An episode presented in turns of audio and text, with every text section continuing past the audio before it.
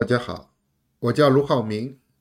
今天呢，是我这个新的频道，就是新共产主义这个频道的开始。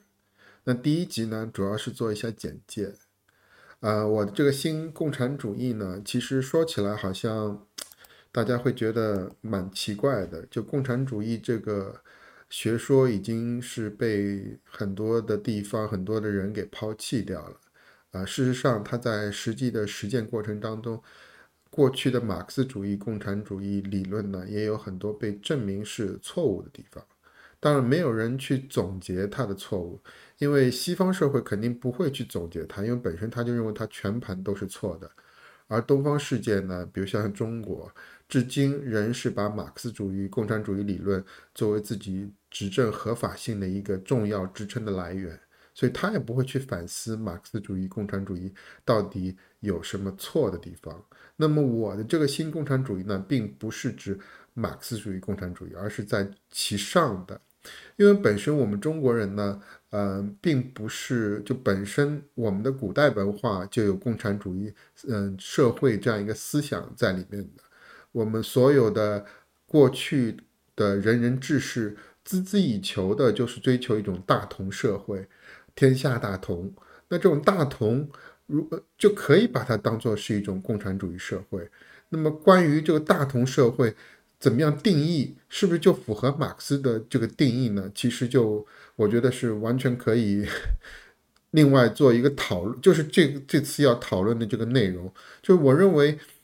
就是在目前现在这个阶段啊，就是人类还是在太阳系内栖息。主要是在地球上生存，短时期内，我感觉是一百多年或者是两百年之内，不可能有机会移民到外星球作为有第二个栖息之地的。所以这样一个情况，我们又面临了很多很多的挑战。所以在人类都生存于地球这样一个前提下，我们是不是有一个全球最高的、最好的一个社会形态呢？而新共产主义这个学说呢，其实就是讨论这个这个新的全球政府的一个形态。嗯，我认为比较这个全球政府，如果是用一种强制的手段，比如说用战争，或者是用金融措施，用那种暗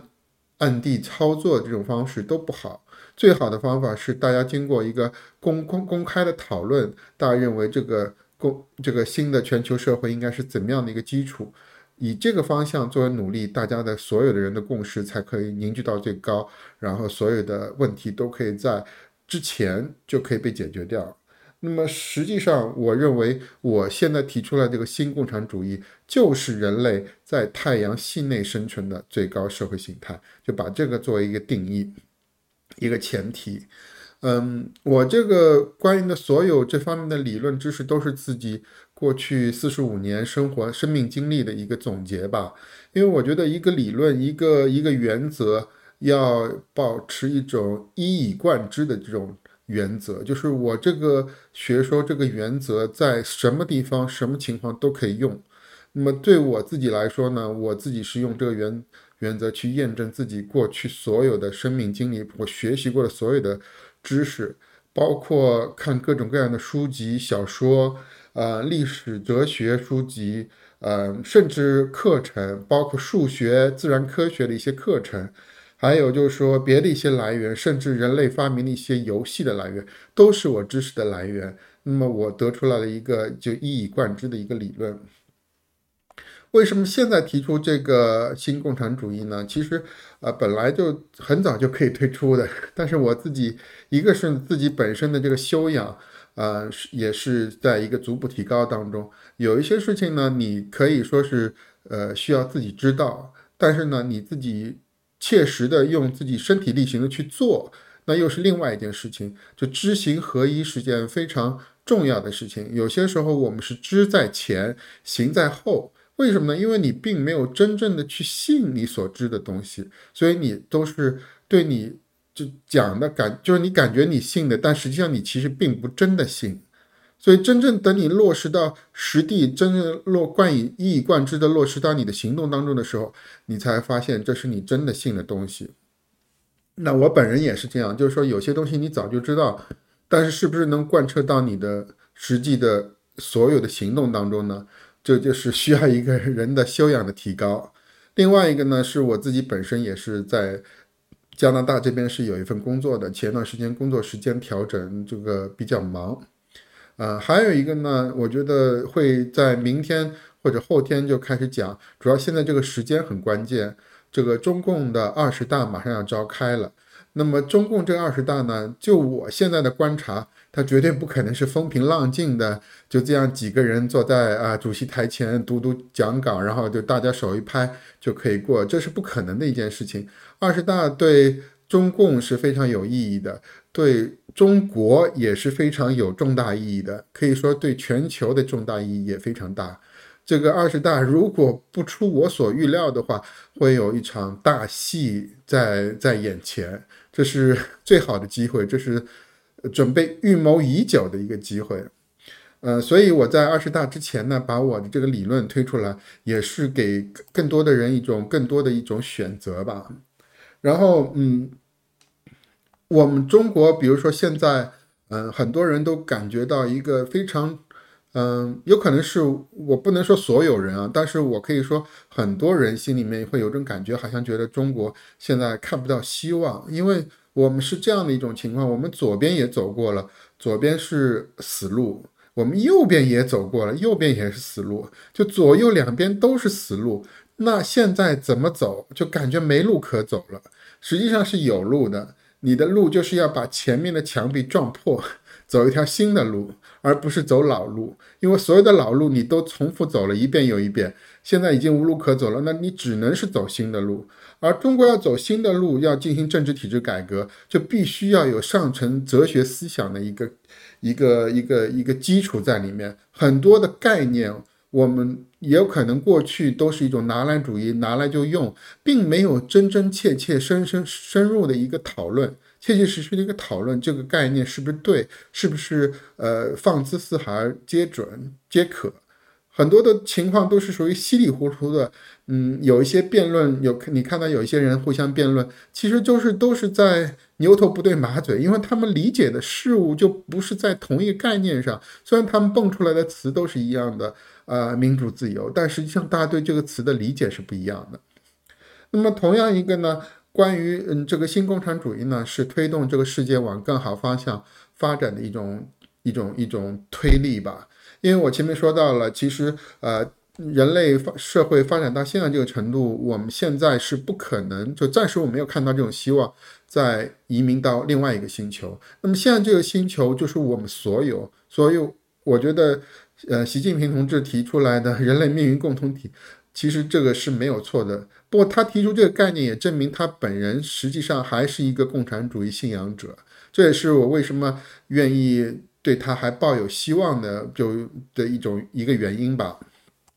那么同样的一个人人类命运共同体呢，现在的方向我会把后面在后面的节目里面把我对人类社会方向的一个预测讲出来。当然，这是在我提出这个新共产主义。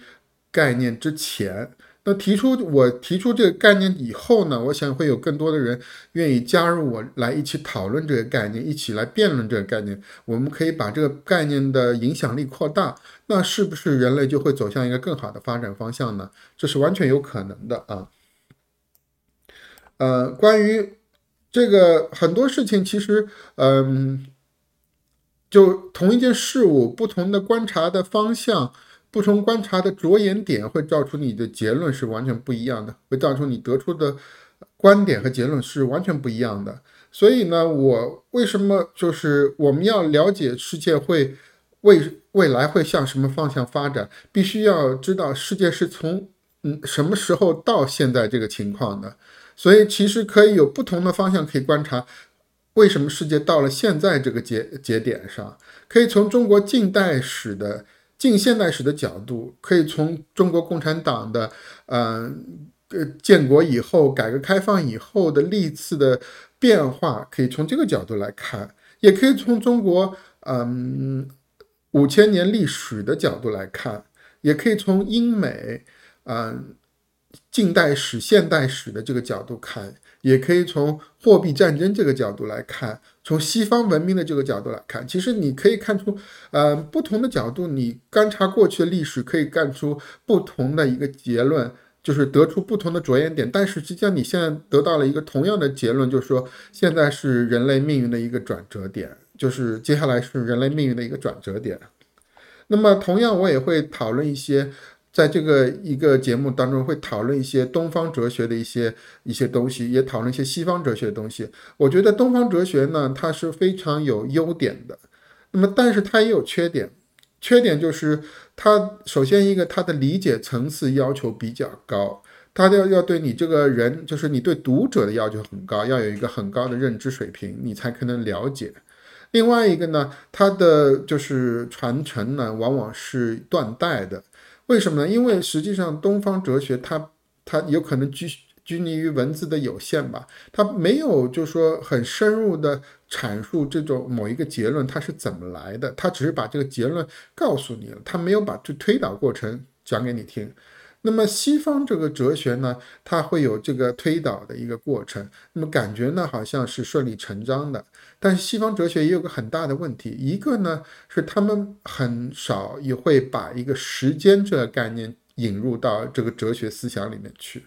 呃，其次一个呢，西方哲学呢，它就是比较有可能是科学呃分科的缘故吧，它比较细抠于一个局部。那么，但但是呢，对整体的一个哲学思想来说呢，它没有一个整体结构上的一个超拔拔升，所以呢，就是说从西方哲学来说呢，它的它的很多概念，它的很多的嗯。思想吧，如果你仔细去，就是接接接下来我会谈论的，就是你仔细去抠的话，你会发现它的一些概念里面实际上是有错误的，而这些错误的概念也导致我们现在整个世界很多纷纷扰扰的一些纠纷，因为你概念错了以后，接下来互相的理解不同就会发生争执。如果概念对的话，应该是统统一的，应该是和谐的。那么。我还会讨论一下关于呃宗教的和神秘学的一些东西，啊，包括基督教、包括佛教、道教、儒教，甚至一些神秘的东西，比如说外星人，啊，还有伊斯兰教。其实这些东西都很值得讨论，因为我们如果要面对一个未来，做一个总对过去的总结的话，这些都是需要总结的一些东西。嗯，所有的一切的一切，希望大家能够关注吧。然后明天的话，第二集我会主要讲一下，啊，主要是从啊中国共产党，就是特别是近现代史它是怎么发展，然后最后到现在这个节骨眼上，啊，也会讨论一下为什么我认为现在这个二十大很重要，而且我我感觉啊，就是说习近平他本人是处在一个一个比较比较危险的一个位置吧，因为我感觉是这样的，他自己是属于。就是像一场大戏要招拉开帷幕了，然后他是一个主角儿，但是他手上没有剧本，你知道吗？所有的人手上都有一个剧本，就他手上没有剧本，他是懵懵懂懂的上台的。那接下来他就是靠本能来来演这个戏，你可想而知他会演成什么样子了。呃，就请请大家嗯期待一下我下一集的更新吧，谢谢大家，再见。